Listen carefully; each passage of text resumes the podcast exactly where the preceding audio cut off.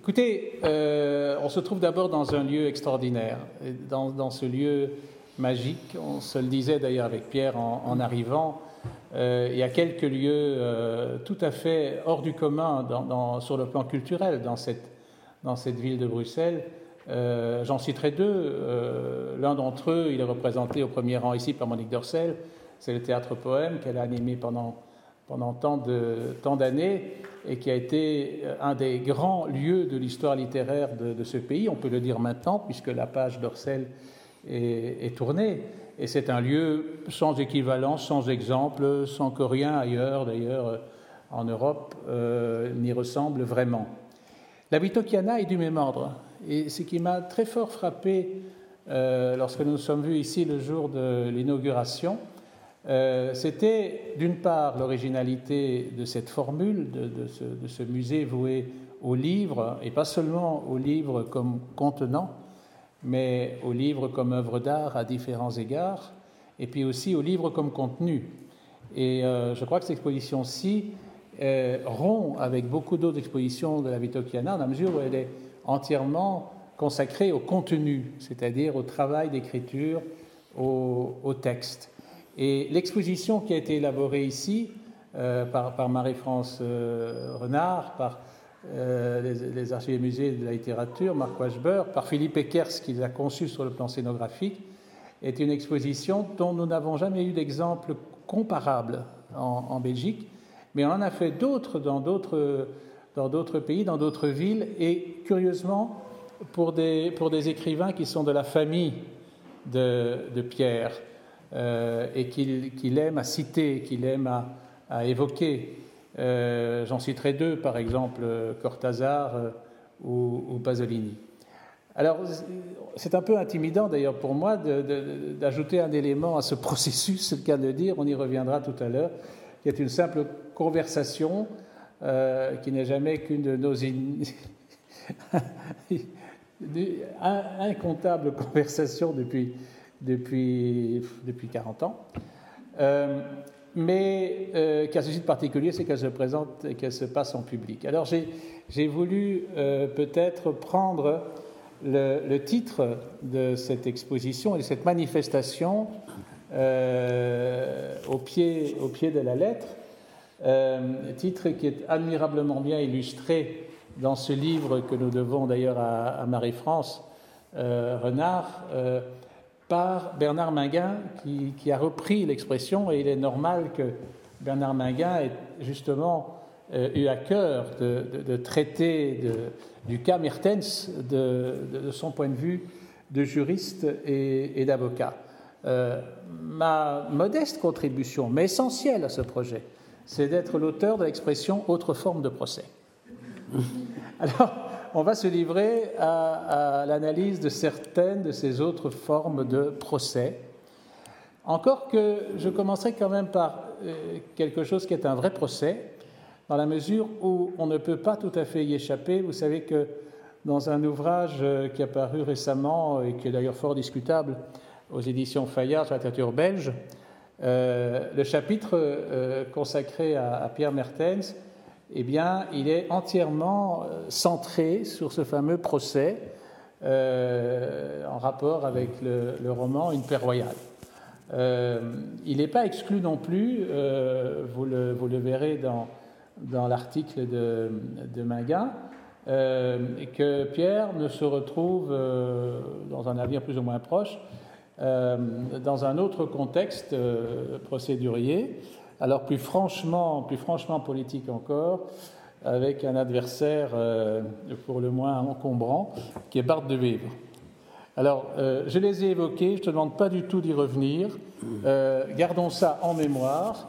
S'il y a une conversation plus tard avec le public, on pourra peut-être en dire quelque chose. Mais pourquoi autre forme de procès Et ça, ça vous concerne vous, cher maître, au pluriel, et toi aussi, cher maître, au singulier. Euh, c'est que vous avez devant vous un collègue, c'est-à-dire euh, peut-être pas un avocat, mais en tout cas un juriste. Et je crois, il le sait mieux que moi, mais euh, pas mal de professions alimentent la littérature. Il y en a une à laquelle Pierre est particulièrement attaché, comme profession d'écrivain, c'est la profession de médecin, mais il n'y a pas autant, autant ou d'aussi remarquable vocation littéraire chez, les juristes. On pourrait dire que Pierre est une exception, et l'exception, il serait intéressant qu'on l'éclaire d'abord par l'origine, c'est-à-dire ce, choix euh, assez exceptionnel d'ailleurs de quelqu'un qui est euh, euh, fou de littérature et qui, à l'âge où il sait déjà qu'il sera écrivain, n'embrasse pas à l'ULB des études de lettres. Dans quelques jours sera présenté à l'Hôtel de Ville un livre à l'occasion de l'anniversaire de l'ULB où quelques écrivains s'expriment sur leur passage par, par la maison. Et on se voit que, on voit bien que la majorité écrasante des contributeurs sont des anciens de fac de lettres, euh, eh bien lui, il n'entre pas en fac de lettres et, il entre en fac de droit. Alors pour lui, c'est sans doute l'évidence, sinon il n'aurait pas fait autre chose, mais ce serait intéressant, justement, puisque nous sommes là, euh, vous encore plus que moi, concernés par la question, que tu nous éclaires un peu sur ce choix, pour le moins inattendu, sinon paradoxal. Bien, ça me paraît une fameusement bonne question. Euh, moi, je crois que l'éclosion d'un écrivain, ou plus exactement les prolégomènes de son intention de se mettre au travail d'écriture, peuvent procéder de deux, trois événements majeurs dans, sa vie. C'est évidemment probablement une lecture matricielle, une lecture qui lui aura fait plus d'impression que d'autres, pour des raisons soit évidentes, soit euh, accidentelle, ou les deux euh, mis ensemble, une grande affaire politique ou une grande affaire judiciaire qui l'aura ébranlé, qui aura éveillé ce qu'on appelle joliment sa conscience politique, un fait divers en, quelque sorte fondateur. Et si on fait le cocktail de tout ça, on peut trouver l'explication d'une intention, beaucoup plus qu'une espèce de vocation idéologique. Bon, je dirais que si je devais répondre à ces questions, je dirais que, bon, comme dit joliment le dictionnaire Larousse, deuxième tome, euh, depuis que je m'y trouve transporté, j'ai toujours adoré cette expression que je trouve absolument. Euh, qui me donne chaque fois froid dans le dos. Pierre Mertens est né avec la guerre. Ça va toujours dis, né avec la guerre, c'est comme si c'était. comme si je l'avais fait exprès, en quelque sorte est né avec la guerre. Voilà, voilà, ce qu'il a choisi comme compagne. Et c'est d'autant plus curieux quand on se replonge sur, par exemple, la biographie d'Hitler par euh, Joachim Fest, qui était à un moment donné mon livre de chevet, où j'ai découvert que l'intention du Führer d'envahir la Belgique, il l'a prise le 9 octobre 1939, ce qui est ma date de naissance. Alors les deux mis ensemble, ça me trouble, ça me donne un peu le frisson. Voilà déjà un premier élément. Le deuxième, c'est effectivement un fait divers euh, qui m'a vraiment formé et dirigé vers le droit, c'est l'affaire Rosenberg. 53, cahier du livre examen, ma mère était professeure de biologie à l'ULB, elle a rapporté un numéro spécial des cahiers du livre examen consacré à l'affaire Rosenberg et où un certain Henri Rollin, professeur de droit international que j'ai eu par la suite lors de sa dernière année d'enseignement. Donc j'ai assisté en fait à la dernière année d'enseignement d'Henri Rollin. Rollin, qui avait pratiquement écrit la moitié de ce cahier, reprenait la fameuse parole de Zola au sujet de Dreyfus, enfin, la pastichait. L'affaire Rosenberg ne fait que commencer. Je sais que c'est une phrase qui m'a poursuivi toute ma vie. D'abord, j'ai cru que Rollin en était vraiment l'inventeur, jusqu'à ce que je découvre que Zola l'avait prononcée, formulée à propos du capitaine Dreyfus. Une affaire ne fait que commencer. C'est une formidable enseigne pour une œuvre littéraire, pour l'éclosion d'une œuvre littéraire. Voilà une affaire qui ne fait que commencer alors même qu'elle a l'air terminée, et de façon tragique en plus dans les deux cas, dans un premier temps. Et je ne savais pas, lisant l'article de Rollin, qu'un jour je me retrouverais son étudiant. Je lui, ai raconté ça bien, bien après l'examen. Je ne voulais pas que ça l'influence. Mais à quel point ça m'avait, d'une certaine manière, irrévocablement dirigé vers le droit. Il y a eu une autre affaire moins spectaculaire parce qu'elle n'avait pas de contenu politique, qui était l'affaire Chessman, contemporaine, mais qui m'avait fort impressionné pour d'autres raisons. C'est qu'elle aboutissait, comme l'affaire Rosenberg d'ailleurs, à une peine de mort, mais une peine de mort de droit commun. Et dans le cas de Chessman, bon, ceux qui ont mon âge ou qui sont plus âgés que moi dans cette salle s'en souviendront peut-être, Chessman était un, homme qui a appris le droit en prison pour, pouvoir se défendre et qui a retardé son exécution d'environ 18 à 20 ans.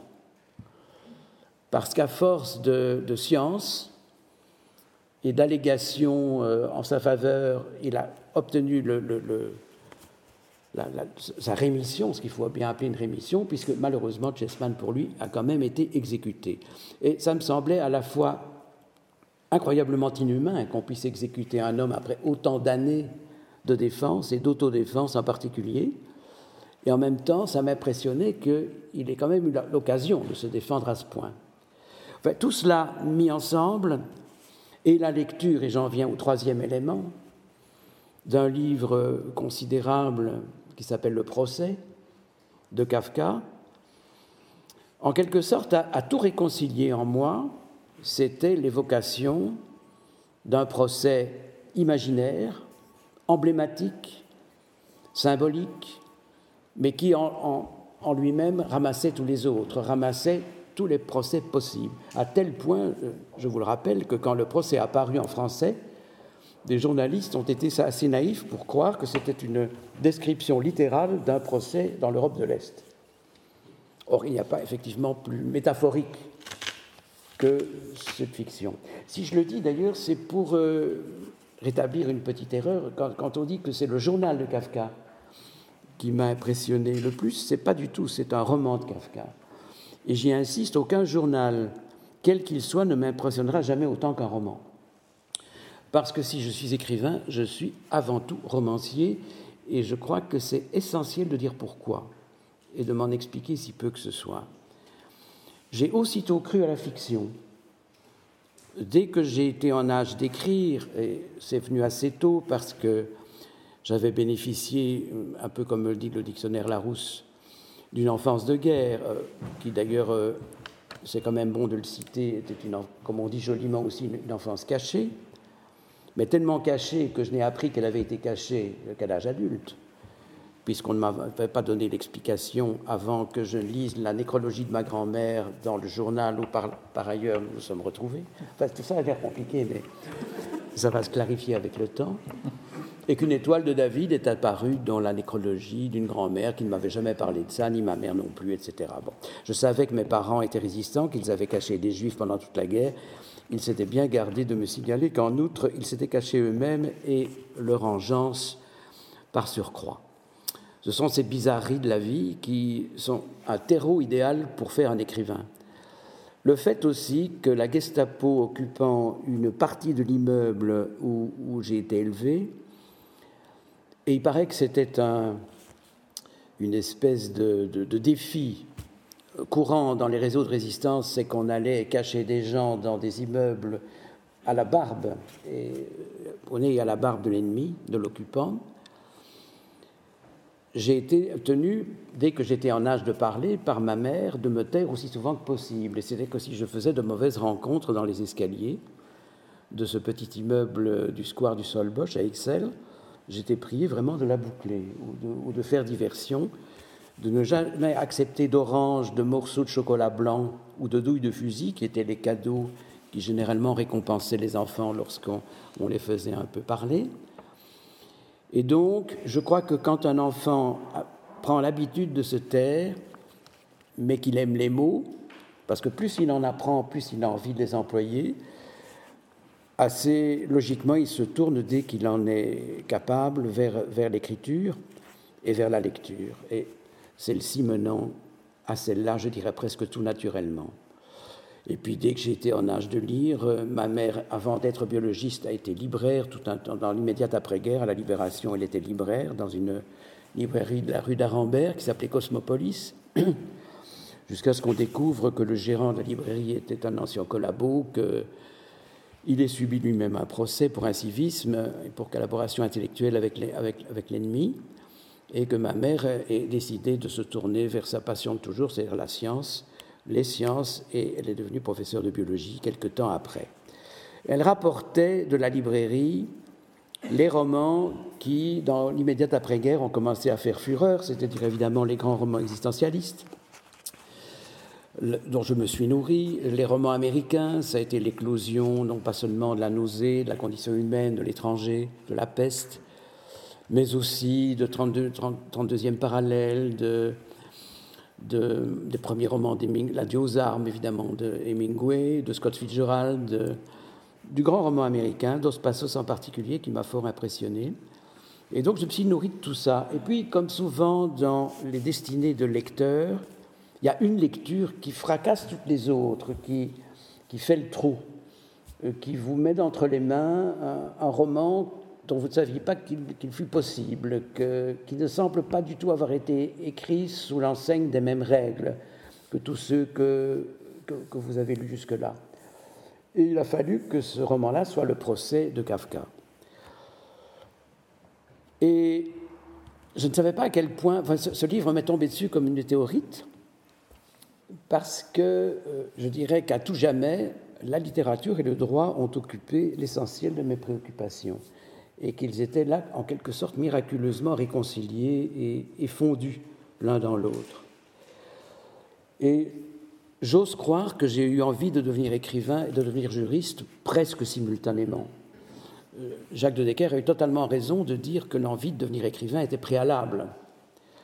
C'est tellement vrai qu'à l'âge de 17-18 ans, avant d'entrer à l'université, je m'étais dit il faut que je raconte ce que je connais de la vie parce que probablement que je n'aurai pas l'occasion à l'âge adulte d'y revenir je n'écrirai peut-être dans toute ma vie qu'un seul livre, mais il faut que ce soit un tout, un massif, une espèce de recherche du temps perdu, toute proportion gardée, mais d'un temps enfantin. Je pensais que l'enfance était forcément un lieu magique, tragique, féerique, les deux mêlés, qui avait là un tel mélange de drames. Forcément, une enfance de guerre n'est pas une enfance ordinaire, d'autant plus quand personne ne vous a averti qu'un jour la guerre finirait, et que vous avez donc pu supposer que l'état de guerre est un état normal pour la planète. On ne m'a jamais averti que cette guerre se terminerait. Donc quand elle s'est terminée, je m'en suis même pas tout de suite rendu compte, j'étais pas en âge de tout à fait réaliser ce que ça voulait dire.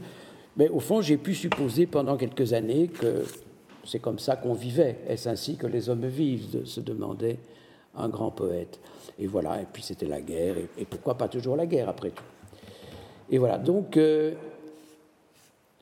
on cache des gens, on ne sait pas pourquoi des Estoniens, des Lituaniens, des Lettons, des, Italiens antifascistes ou des Espagnols de Catalogne viennent échouer chez vous pour quelques semaines, quelques mois, quelques fois. Pourquoi ils vont, ils viennent, pourquoi tout à coup ils s'en vont Pourquoi est-ce qu'ils apprennent le français? Ils apprennent à parler, si possible, le moins possible avec accent.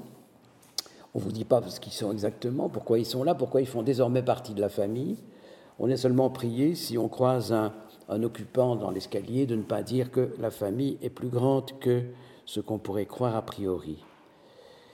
Et puis voilà, on est amené vers la lecture, et puis on lit des romans après-guerre qui parlent de ça, euh, où la guerre est très présente, où, on comprend que des écrivains se sont donnés pour tâche de la combattre, se sont donnés pour tâche intellectuelle de parler de ça, de ne pas seulement parler de la, beauté et la poésie des fleurs et, et des alizés, et que donc c'est leur sujet de préoccupation, et que donc la littérature est normalement ce lieu où on peut évoquer cela. Et puis un beau jour, vous lisez un roman qui ne semble ne pas parler de ça, ou d'une façon tellement générale, tellement absolue, tellement, je dirais presque métaphysique, que la littérature change totalement d'ambition, de sens, que son horizon s'élargit de façon absolument magique, ça aurait pu m'arriver avec des romans de Dostoïevski, mais il a fallu que ce soit Kafka. Dostoïevski, je l'ai découvert paradoxalement après.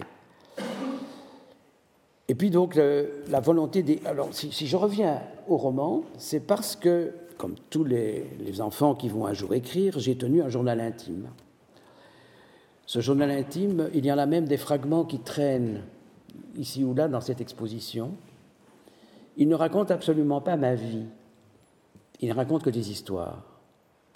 C'est une chose qui m'a frappé un jour quand je les ai repris, je, me suis mis à les relire, pensant même y trouver codifié, euh, énoncé des souvenirs, etc. Pas du tout, c'était déjà des fictions. C'est que ce journal intime n'était pas écrit à la première personne. Il était composé d'une succession de troisième personnes du singulier.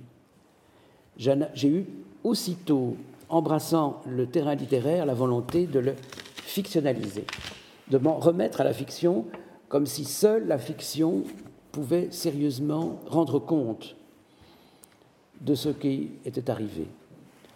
Et le goût du roman m'est venu presque en même temps que le goût de la littérature.